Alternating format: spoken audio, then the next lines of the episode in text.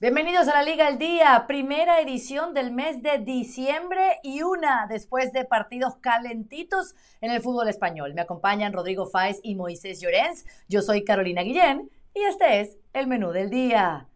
El Barcelona ganó y gustó. Joao golpea al Atleti. El despertar de Rodrigo en el Real Madrid que tiene a todos felices. ¿Y qué nos traen nuestros insiders? ¿Qué pasa con Ter Stegen? El sueño de Víctor pronto, pronto que se cumple. Esto es algo de lo que usted va a escuchar aquí en la Liga al Día. Y hay que comenzar, por supuesto, con este gran triunfo del Barcelona. Se hablaba de que el partido ante el Atlético de Madrid podía ser un punto de inflexión. En Montjuic le salió todo bien, especialmente esa gran primera parte del equipo de Xavi. Vamos a partir de ver las estadísticas porque quiero que ustedes me analicen lo que sucedió. En cuanto a la posesión, en cuanto a la presión, bueno, en la vuelta de Frenkie de Jong al 11 de Xavi, el gran protagonista fue Joao Félix, de él vamos a hablar más adelante porque fue quien marcó el único gol del partido. Iñaki Peña evitó cualquier gol de colchonera y los de Xavi se ponen a cuatro puntos del Real Madrid y del Girona. A ver, Moy, ¿coincides de que fue el mejor partido de la temporada, tal como opina el propio entrenador? Bueno, eh, eh, buenas tardes, saludos a todos, evidentemente, eh, a ti, Caro, a Rodri, a todos los compañeros y a toda la audiencia. Veniendo de donde venía el Barça, sí. Ha tenido momentos muy lúcidos de fútbol el Barça. contra el Betis y el Amberes, que lo hemos dicho, lo hemos repetido 60 millones de veces. Contra el Madrid tuvo una primera parte muy buena pero esa es la diferencia ¿no? entre el Madrid y el Atlético. El, Madrid la que tiene te la mete y el Atlético la que tiene no, pues, pues no, tuvo el acierto de poder embocarla. Lógicamente, si ese, ese golpe franco de Memphis Depay eh, no hubiese tenido la fortuna o la, o la capacidad de reacción Iñaki Peña de poder sacarla, pues ahora estaríamos hablando de otra cosa completamente diferente. Pero futbolísticamente el Barça mejoró mucho, dio un paso al frente, eh, eh, consolidó o pudo tocar la primera partitura con Frenkie de Jong, con Gundogan y con Pedri, un centro del campo eh, eh, capacitado físicamente para resistir en España, en Europa es otra cosa, y capacitado para generar muy buen fútbol, para poder sacar la pelota jugada desde atrás, con, con gente eh, en los centrales como sobre todo Christensen para dar la salida o con Joao Félix en el costado también para arrancar la acción. Bueno, sí, sí, coincido o digo, o me atrevería a afirmar que fueron en global el mejor partido del Barça de la temporada por la calidad del rival, pero sobre todo una primera parte que deja eh, eh, de donde venía el Barça, pues, pues esperanzas ilusionantes, sobre todo a ver si es capaz de, mantener sano a sus, a sus mejores futbolistas que no vuelvan a caer lesionados y evidentemente jugando así el Barça puede, puede aspirar a hacer una temporada muy muy buena. A ver, Rodrigo, ¿por qué fue tan buena primera parte del Barcelona y no tan así para el Atlético de Madrid? ¿Cuál fue el factor que jugó a favor o en contra? ¿Qué tal? Saludos, Caro, para ti, para Moy y para toda la audiencia. Y para mí creo que se junta un poco todo, que el Barça empezó muy bien y que jugó muy bien. Para mí es la base eh, que hay que tener siempre en cuenta y a partir de la cual esbozar el resto de análisis. Creo que el Barça estuvo muy bien, que además eh, manejó muy bien la pelota con mucha velocidad.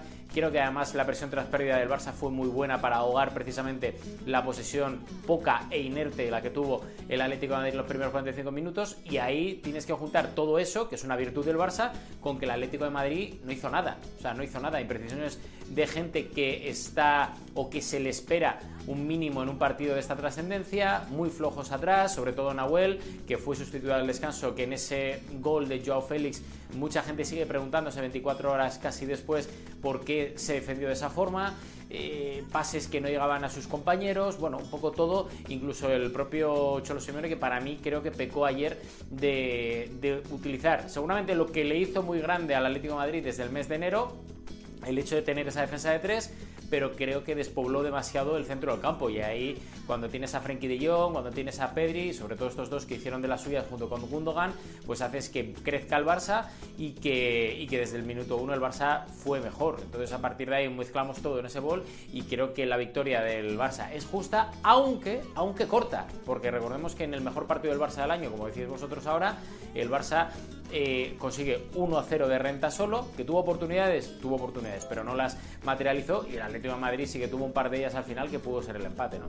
por lo menos dos que paró muy bien Iñaki Peña y evitó daño para el equipo del Barcelona. Ahora, ahora sí quiero que me hablen a rienda suelta de Joao Félix, porque le preguntaron al Cholo en la conferencia de prensa y dijo, yo del rival no hablo, típico, ¿no? Del argentino. Un Joao Félix que enfrentó a sus ex equipo y que dijo sentirse aliviado Aquí les presento las declaraciones del jugador. La celebración fue un alivio por lo que pasé este último verano. Solo mi familia y mi entorno saben lo que pasé y ha sido un alivio, especialmente para ellos. Es una victoria muy importante, sabíamos de la dificultad del partido, sacamos los tres puntos y ahora, ahora pensar en el Girona. ¿Lo sentiste igual, Moy? ¿Un alivio? ¿También eh, una especie de revancha para Joao Félix? Bueno, eh, una sensacional gestión de nuestro coordinador en España, Eduardo Fernández Abascal, y del resto de equipo de producción que viajó desde Estados Unidos a Barcelona, nos ayudó a poder charlar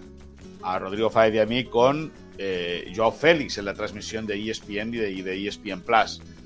Eh, Rodri, le dijimos que se tapara, que se iba a constipar, ¿te acuerdas?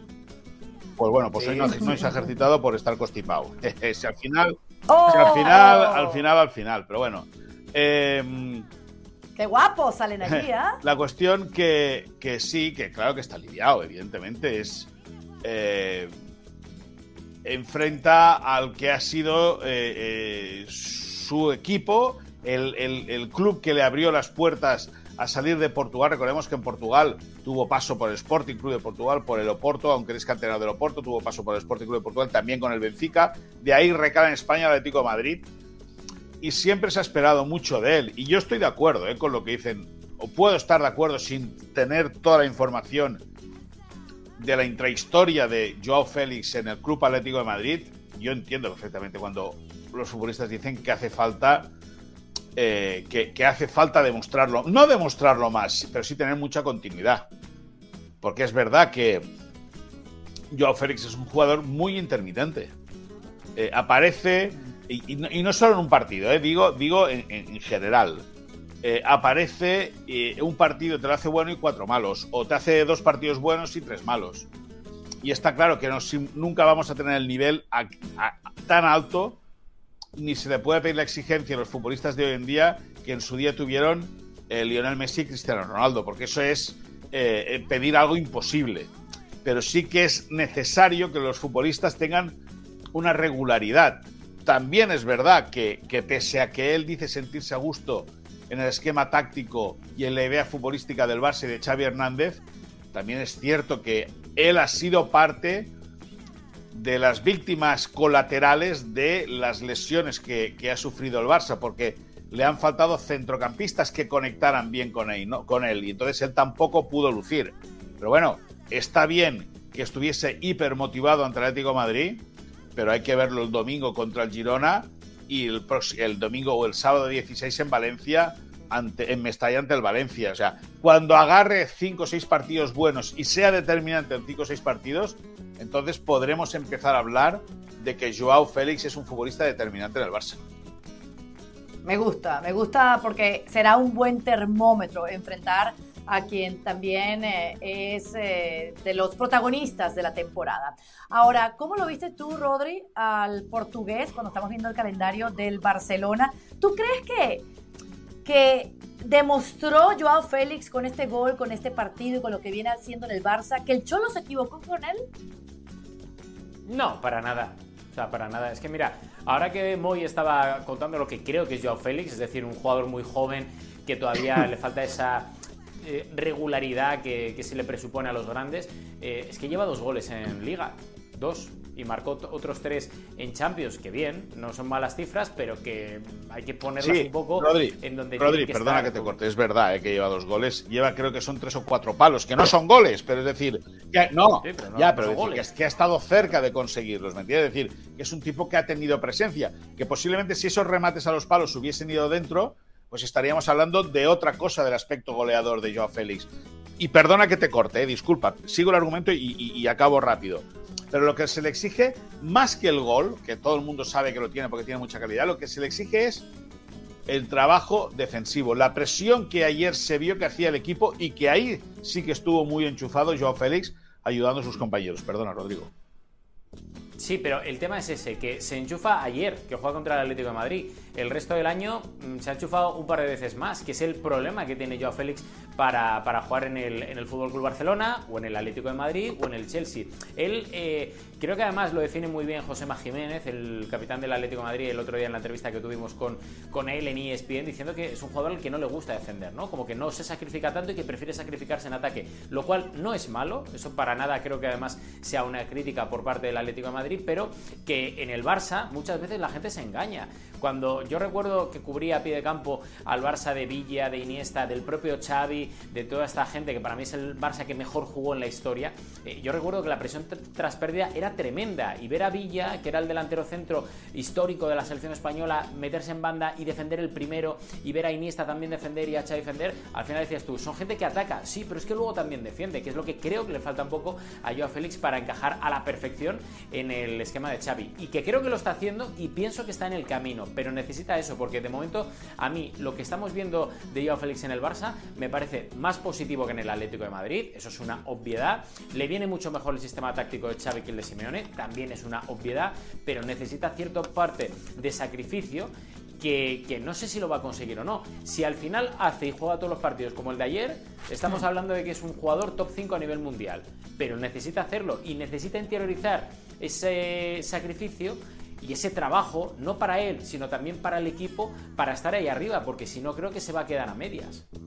Bueno, ya, vamos a hablar un poquito más de Joao Félix, se los tengo reservadito para la bronca del día. Ahora hay temas más importantes como fue esa victoria plácida del Real Madrid en el Santiago Bernabéu contra el Granada, nada para sorprendernos, aquí habíamos hablado en la previa de este partido, de la calidad del rival, pues que no era pues mayor grado de dificultad. 2 a 0 el gol de Brahim Díaz en la primera parte y luego el de Rodrigo. Rodrigo, voy a empezar contigo, porque un partido donde se lesionó Dani Carvajal en la primera parte, ya se ha confirmado que esa sobrecarga termina siendo lesión y se perderá un mes. Es decir, con suerte volvería para eh, la Supercopa de España, esa que se va a jugar semifinales contra el Atlético de Madrid en Arabia Saudita el 10 de enero. Más allá de esto, eh, ¿qué me puedes decir de la victoria del equipo de Ancelotti? Sí, bueno, primero de lo de Carvajal, luego hablaremos y ampliaremos detalles en la sección de, de insiders, pero sí que es cierto que fue un partido eh, en el que el Real Madrid, digamos, fue a medio gas, un partido que para el Real Madrid ha sido un trámite y se demostró mucho porque yo creo que a nivel de brillantez el equipo no estuvo muy allá, 71% de posesión, 29 para el Granada, 8 remates a largo de los cuales 4 fueron a puerta, con 2 amarillas, 63 ataques peligrosos, o sea, yo creo que estos datos que estamos viendo en pantalla, estos números del partido, creo que eh, confirman que el Real Madrid fue superior, que tampoco necesitaba demasiado para conseguir doblegar al Granada, creo que fue el típico partido en el que el Real Madrid no tuvo demasiados problemas y decía uno de nuestros compañeros en la cobertura del eh, Barça español, del Barça Atlético de Madrid, perdón, eh, decía Mario Suárez fuera cuando estábamos viendo el partido que el Madrid y este tipo de equipos descansan más cuando están jugando este tipo de encuentros en el que el, potencial es tan diferente entre unos y otros que en un entrenamiento. Y te dio esa sensación, porque al final eh, un Madrid a medio gas gana sin problemas al Granada, que además estrenaba entrenador, el cacique Medina, y donde los jugadores no sabían exactamente a dónde ir. Brian Zaragoza muy desdibujado, Gonzalo Villar tampoco tuvo mucho eh, protagonismo, que eran dos de los jugadores que a mí me parecen muy interesantes para el Granada y al final pues ¿qué, ¿en qué se traduce? Que no tuvo problemas en Madrid, que se consigue los tres puntos, que se aguanta ahí arriba y que una pena lo de Carvajal, que luego insistimos, eh, ampliaremos mucho más los detalles de esa lesión ya confirmada, pero que, el resto fue bastante plácida la, tarde-noche del sábado. ¿no? ¿La viste igual, Moy? Sí, bueno, más que plácida yo creo que fue pírrica. Porque sí, no, y te, voy, lo voy a razonar, eh, eh, Rodri. La cosa está muy igualada arriba, es decir, al final vamos a ver si el Girona hasta dónde aguanta, si es que aguanta, o ojalá aguantase, pero la, cosa va a estar muy, muy, muy enganchada entre, entre el Barça, el Madrid, el Atleti y, digo el Girona, ¿no? Y te puede ir de goles, Rodrigo. El título te puede, en un campeonato tan, tan ajustado, ¿por qué no un empate a puntos y al final los goles te pueden, te pueden acabar eh, eh, decantando la balanza hacia un lado o hacia otro? eh, yo, y es verdad, y estoy muy de acuerdo con eso que decía Rodri en relación a lo de Mario Suárez, ¿no? Que, el equipo descansaba, y es que se veía que el Madrid hizo lo más difícil, que fue, bueno, más difícil, lo más complicado, lo hizo la primera parte, que es adelantarse en el marcador, por cierto, un excepcional Brian Díaz, que es un futbolista diferencial en los efectivos que le quedan vivos o sanos al, Real Madrid. Eh, y, da la impresión de que una vez ya eh, marcado el primero, el conjunto blanco se dedica a salvar el expediente. A cumplir el expediente, salva la papeleta, chao, ducha y a casa, todo el mundo. Está muy bien que son tres puntos que eh, igualaban la victoria que había conseguido horas antes el Girona en Montilivi ante el Valencia y esperaba ver qué sucedía entre el Barça y el Atlético Madrid. Es decir, el plan, el plan del sábado por la tarde-noche en el Bernabéu era perfecto, pero sí, y, cumplieron el expediente y no se puede decir nada de los futbolistas, ni muchísimo menos, pero siendo un poco más ambiciosos y pensando en lo que pueda suceder en el futuro, eh, la victoria para mí del Madrid eh, eh, fue, fue justa, evidentemente, porque el Granada prácticamente como si no se hubiese presentado tuvo con 0-0 un tiro de falta que sale muy ajustado al palo derecho de la portería del Lunin, pero poco más y menos, el, poco, poco, poco más el, Granada, que o reacciona en los próximos tres o cuatro partidos, o junto con el Almería, va a ser equipo de segunda división en el mes de febrero o como mucho marzo.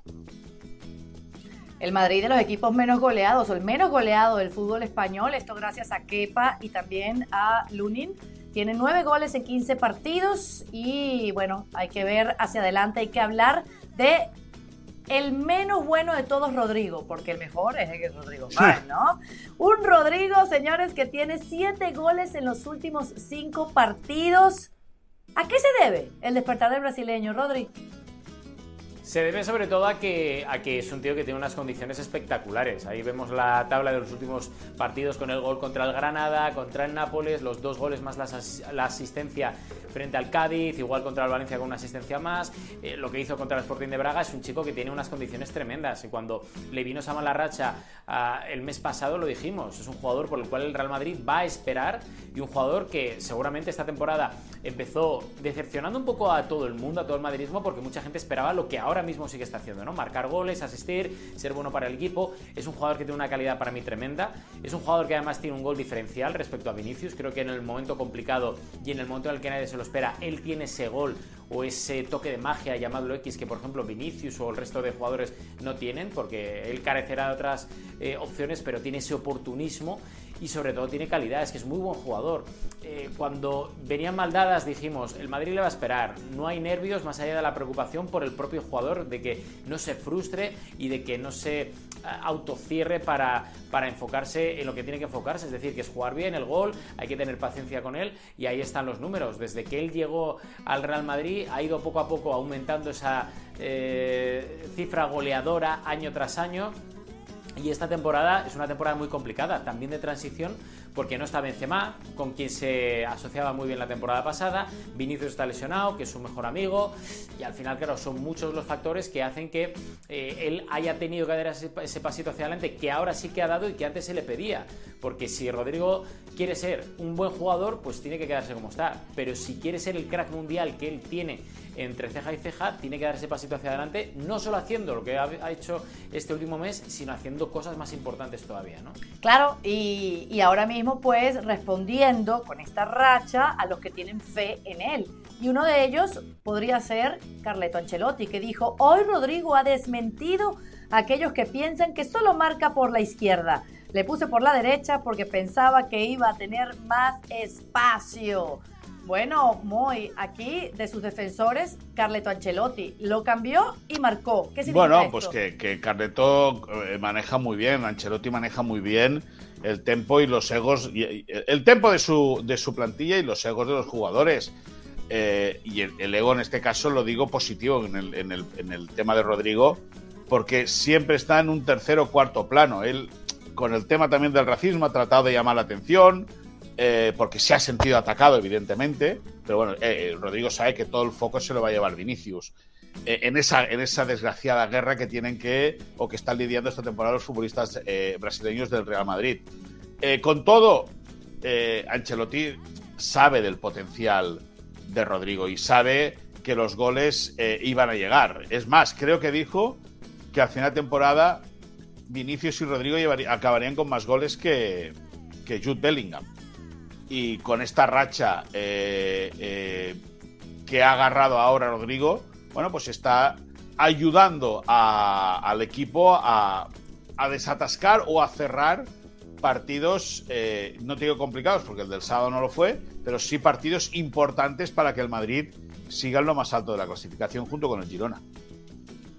Ahí está. Bueno, el despertar de Rodrigo clave entonces para un momento en una era donde es la era post-Benzema y en una era donde todavía el Madrid no tiene nueve y todos los goles los está marcando Jude Bellingham. Vámonos para los insiders, la información de primera mano. ¿ah? Porque aquí quiero empezar con Rodrigo Fáez. ¿Qué pasa entre Jiménez y Joao Félix?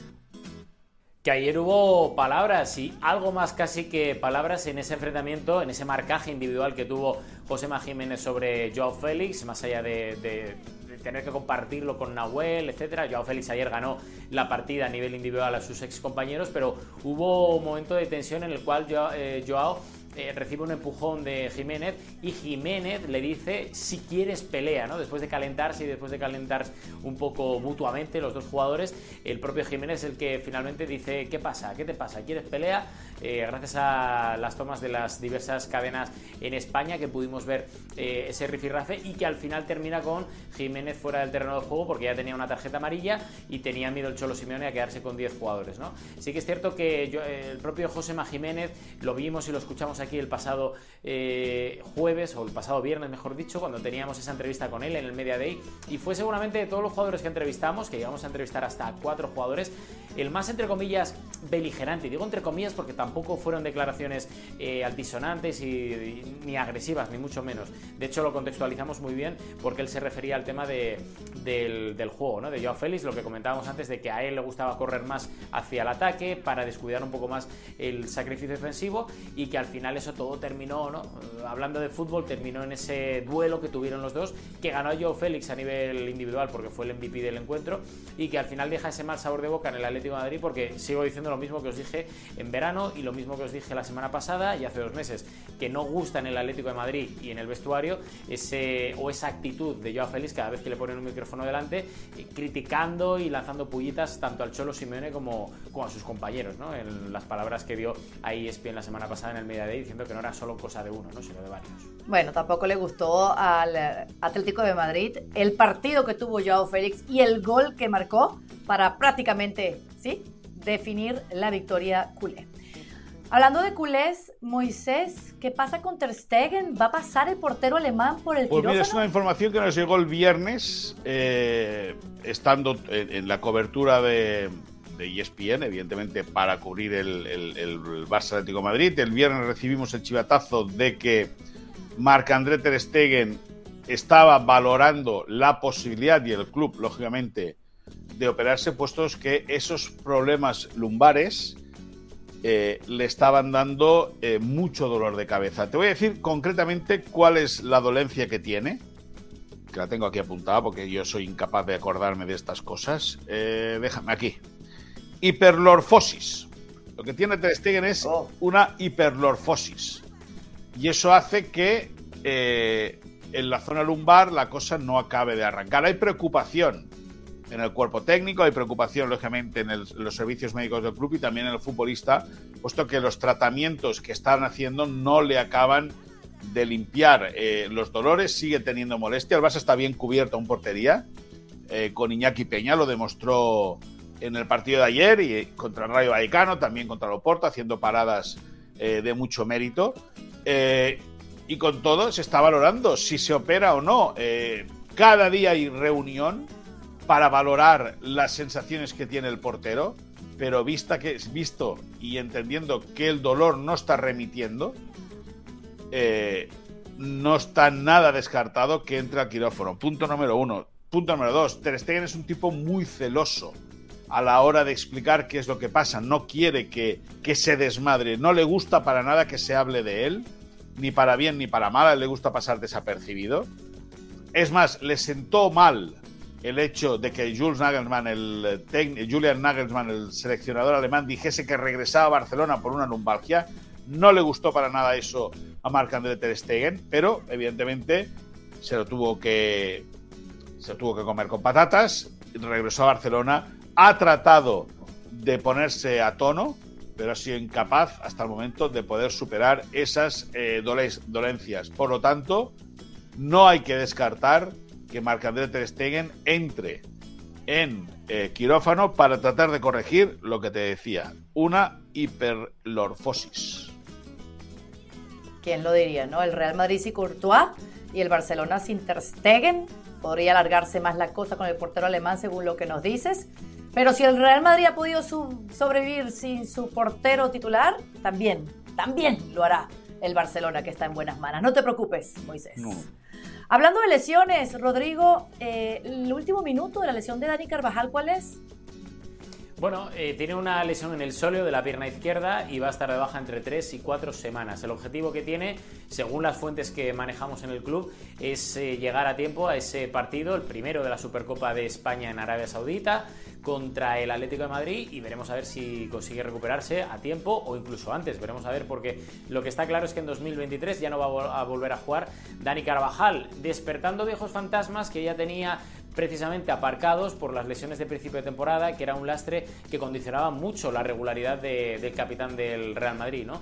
Y da la sensación, por lo que hemos eh, confirmado en las últimas horas a través de gente muy cercana en el club que él está bien a nivel mental, a nivel psicológico, que sabe que tiene que empezar a trabajar desde hoy mismo, si no mañana, para intentar recuperarse cuanto antes. Y a esto voy a decir una cosa, Caro, tiene mucho mérito que el Real Madrid, eh, con Carvajal lesionado, con Camavinga, con Chouameni, con Vinicius, con Courtois, con Militao, con Arda Guller, con las lesiones que han tenido eh, Modric que sigue todavía pendiente de recuperación, con las anteriores de Dani Ceballos, etcétera, siga todavía siendo el líder o colíder, mejor dicho, con el Girona de la tabla, haya sido primer clasificado de la fase de grupos de la Champions y de momento no se le puede poner ningún pero ni al Real Madrid como equipo, ni a Ancelotti, que no ha dicho nada más alto que, ni una palabra más alta que la otra sobre el tema de las lesiones, más allá de lo que dijo el otro día el calendario del partido contra el Alavés, pero del resto no se ha quejado absolutamente nada, por tanto, desde aquí al Real Madrid, que como sabemos que lo ve todo, cuiden a Ancelotti, que es un tesoro, llega a ser cualquier otro entrenador y pone hmm. el grito en el cielo.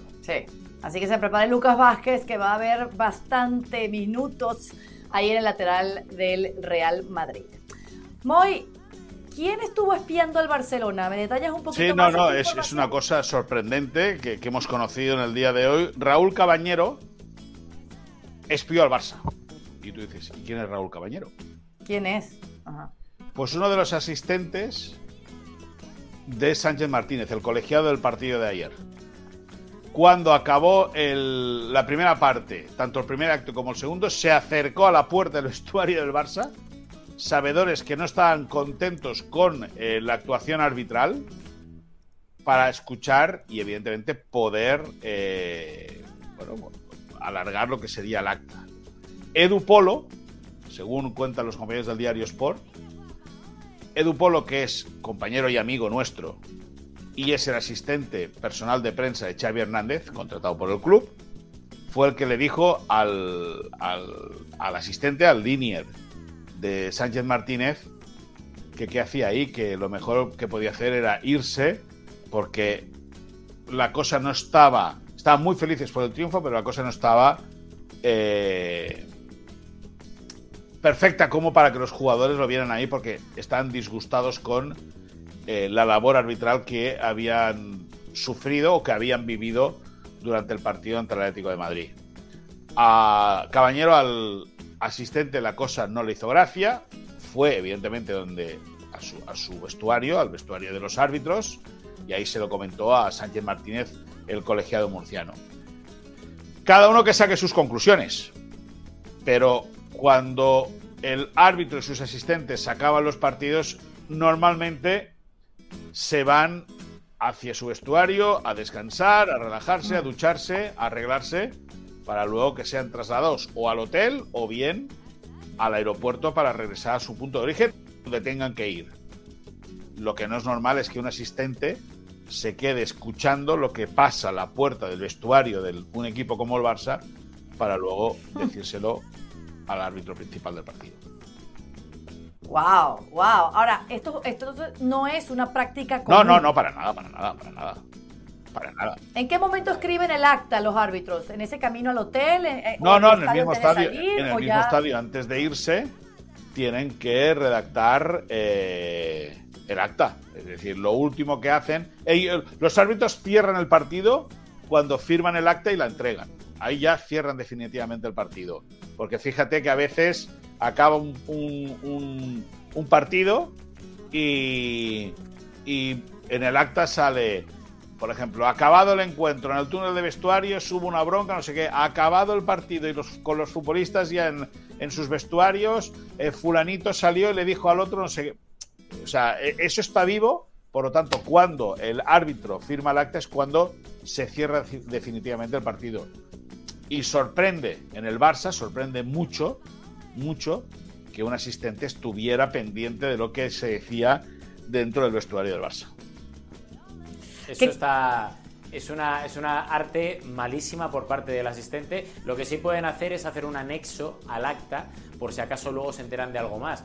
Que espero que no fuera la intención, porque vamos, sería.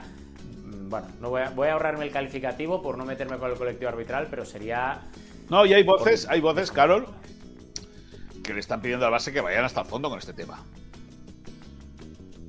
Claro, porque este espionaje eh, impactó, influyó en el acta que escribió el árbitro del No, pero, eh, pero, pero luego te puedes guardar eh, alguna matrícula. ¿Me entiendes lo que te quiero mm. decir? O sea, yo no sé qué objetivo tenía. No, sé cuál era el objetivo del asistente. Chivarse. Ya, bueno, pero, pero escucha, eso, es, eso, Rodri, eso es lo que, lo que pensamos, ¿no? Lógicamente, te llevas a eso, pero no sé, eh, lo que pasa en el campo se queda en el campo, dicen, ¿no? El Barça se queja de un penalti discutible, o, penalti para algunos claro, para otros discutible sobre Joao Félix, que si, que si eh, César Pilicueta pudo ser expulsado. Eh, bueno, infinidad de cosas, que, de cosas según siempre el lado azulgrana, que hizo que el grupo entrase eh, calentito con, la, con la labor arbitral. Algo deberían saber o intuir ellos para ir a chafardear qué es lo que se está diciendo en el vestuario del Barça. qué interesante. Bueno, esto pica y se extiende. Vámonos a la bronca del día. Porque les pongo el tema y ustedes, ustedes se las arreglan, ¿les parece? El Joao Félix en buena forma, óptima forma, consistente, día a día, que explota, es mejor que Jude Bellingham. Ahí se los dejo. Si es que el problema caro de la pregunta no es si explota, es a ver cuándo explota. Porque por Joao Félix ya llevamos esperando mucho tiempo. Y Joao Félix no explotó en el Atlético de Madrid, tuvo rachas buenas, pero no explotó en el Atlético de Madrid sigue sin explotar en el Fútbol Club Barcelona, ha tenido partidos seguramente mejores que en el Atlético de Madrid, pero de momento en apenas dos meses y medio no puedes rascar eh, como explosión lo que está haciendo Joao Félix en el Fútbol Club Barcelona. Y es que con Portugal tampoco ha explotado. Y el problema, bendito problema para el Real Madrid, y lo pongo entre comillas, de Jude Bellingham, es que ya jugó muy bien en el Borussia de Dortmund, jugó muy bien en Qatar con la selección inglesa, siendo uno de los pivotes importantísimos y titularísimo en los partidos del último mundial, y en el Real Madrid ha llegado y de momento pues es el pichiche del equipo. O sea, si eso no es explotar y lo de Joao Félix es No, yo, yo en ese sentido poca bronca veo hoy, porque tiene que mejorar mucho Joao Félix para poder sentarse a comer a día de hoy en la mesa de, de Bellingham. A lo mejor Bellingham sí que debe servirle el café a Antoine Grisman. Esa sería otra pregunta. Esa sería otra pregunta. Esa sería otra historia. Pero no, eh, yo creo que Joao Félix aún le queda hacer cola para poder aspirar a sentarse en la mesa de Antoine Grisman, que es sin duda el mejor futbolista de la liga a día de hoy. Eh, y luego es verdad que los números, más que el fútbol, los números de Jude Bellingham son muy buenos, porque decir lo otro sería, o decir lo contrario sería negar la evidencia. Y es cierto también que ahora con ese resurgir goleador de Rodrigo, pues a lo mejor Bellingham eh, se siente más relajado y puede dedicarse o puede centrarse en hacer otras cosas que las hace muy bien, ¿eh? Como es asistir a compañeros, como es jugar desde atrás, como es llegar desde la segunda línea, eso es, sin duda. Ahora, a Joao Félix le queda mucho aún, mucho, como para poder pensar en compararlo con eh, Jude Bellingham. Ya te digo que en una mesa de dos, Bellingham le sirve el café a Antoine Griezmann sin duda. Yo creo que Jude Bellingham, eh, o no veis los partidos del Real Madrid, o, igual yo no tengo ni idea de fútbol, pero vamos, eh, estoy de acuerdo en que Griezmann para mí es el mejor jugador de la temporada pasada. Esta temporada empezó de menos a más. Ayer estuvo desaparecido, por cierto, cosa que Jude Bellingham cuando jugó el Real Madrid en Montjuic no. Jude Bellingham fue el que marca el gol y el que se pone el equipo al, hombro para intentar remontar y para conseguir la remontada frente al Barça. Y yo creo que Bellingham no es solo ese empujador. No, no, yo, yo, no he dicho eso, ¿eh? No, pero como se no, no, no. en Barcelona, bueno, escúchame. hasta hace dos semanas. escúchame, Antoine Griezmann estuvo desaparecido contra el Barça, Bellingham estuvo desaparecido contra el Granada. O sea, eh, bueno, claro. es que claro, es que vistos así, es que vistos así, ¿qué quieres que te diga, Rodrigo? Evidentemente, evidentemente. No, es que debéis de, querer que Bellingham, que tiene 20 años recién cumplidos, sea, sea Leo, Messi. vendiendo, lo ponen de punta de pivote y está jugando bien. lo estáis poniendo, lo estáis vendiendo junto a Arda, Guller como futuro balón de oro. Y, los, tres son, los tres son, los tres son, Guller, Vinicius y Bellingham. De ahí sale los próximos 18 balones de oro. Por lo tanto, si, no si, Griezmann, no si Griezmann es, no, no, si estoy cansado de ver, de, ver a gente del Barça levantar balón.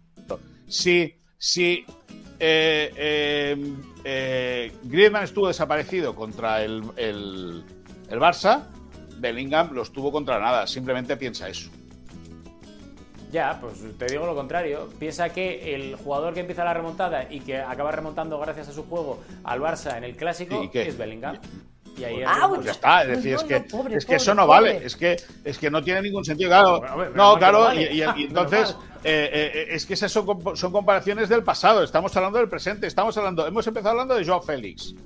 Que si Joao Félix tal, entonces lo traes a colación, lo de Griezmann, porque es el mejor futbolista de la liga, sin ningún tipo de duda, y luego tú, tú pones en boca, creo mía, y hace mucho tiempo que no digo que Bellingham eh, eh, está para empujar balones. Hace dos semanas lo dijiste. Tira, de, tira, de, videoteca y verás cómo hace mucho más. No pasa nada. pero bueno, insisto, insisto, insisto. Griezmann estuvo desaparecido contra el Barça, Bellingham estuvo desaparecido contra Granada. Bueno, te voy, a, te voy a tirar un tiempo extra para que se te suban los ánimos, ¿verdad? Y no quedes ahí capaz después de la que te ha dado la repasada. No me ha dado ninguna repasada, no me han dado ninguna repasada. Bueno. Ustedes saben que Vitor Rocker se despidió de su fanaticada con el Atlético Paranaense en Brasil y es inminente que estará incorporándose al Barcelona en este mercado de invierno. Esto dijo el jugador. Mi sueño siempre fue jugar en Europa y en un club de la grandeza del Barcelona, donde tantos brasileños han triunfado. Lo que tengo que hacer ahora es seguir trabajando con humildad y si lo hago estoy seguro de que las cosas van a salir. Bueno, ¿cómo le van a salir las cosas a Roque en el Barça? Bueno, pues esperemos que bien. Es una apuesta importante, 18 años. Eh, se le ve atrevido, por lo que dicen, es un tipo valiente que no se va a arrugar. Pero bueno, a ver, eh, nada tiene que ver el fútbol brasileño con el fútbol español. Y nada tiene que ver el Atlético Paranaense con el Barça. Eh, fíjate cómo a Vinicius, que llega del Flamengo, que es el club más pasional, dicen, de Brasil, ¿cómo le costó? Bueno, le costó hasta el punto que Zidane quiso echar a Vinicius. Eh, le costó eso. Le, costó tanto integrarse oh. que, que Zidane dijo, si nos lo quitamos de encima, chao, uno menos. Pues vamos a ver qué adaptación tiene al, al fútbol europeo. Eh, lo que te digo, llega con 18 años, llega una plantilla muy joven. Eh, es un tipo que resuelve bien dentro del área pero no es lo mismo eh, jugar en el fútbol brasileño con todo el respeto y todo el cariño, que también tienen su presión, evidentemente, que a lo mejor venir con el sabiendo que has costado 60 millones de euros, 30 fijos y 31 en variables y que el foco mediático va a estar encima tuyo en todo momento. Yo creo que, bueno, que está bien que tenga un sueño y que lo diga abiertamente, no pasa nada, es lo que dicen todos los jugadores. Y ya está. O sea, al final es una incógnita porque en España no se consume la liga brasileña, lo único que llegan son los goles de uno o de otro, no se conocía cómo jugaba Vinicius, no se conocía cómo jugaba Rodrigo Goes, eh, tampoco se conoce cómo es Víctor Roque, lo que está claro es que el Barça para mí necesita un delantero. ¿Qué es Víctor Roque? Fenomenal para Xavi y los suyos. ¿Qué es otro jugador? Pues veremos a ver, pero está claro que lo que no puede hacer el Barça es que partidos como el de ayer se perdone tanto, como también perdonó en el día del Real Madrid y necesita un delantero. Pues oye, que le vaya bien, que le vaya bonito, será bonito para la liga y positivo y sobre todo ayudar al Barça, ¿no? Veremos a ver. Eso es lo importante, ayudar al Barcelona, que está a cuatro puntos del Real Madrid y del Girona y que le ha ganado el Atlético de Madrid y todo lo que venga ahora es para más. Como la Liga al Día, que ha tenido un gran arranque de semana con esta entrega después de lo que ha pasado tanto en Montjuic como en el Bernabéu. Moisés, Rodrigo, muchísimas gracias y hasta la próxima. Hasta jueves. Chao, chao. Chao, chao, chao.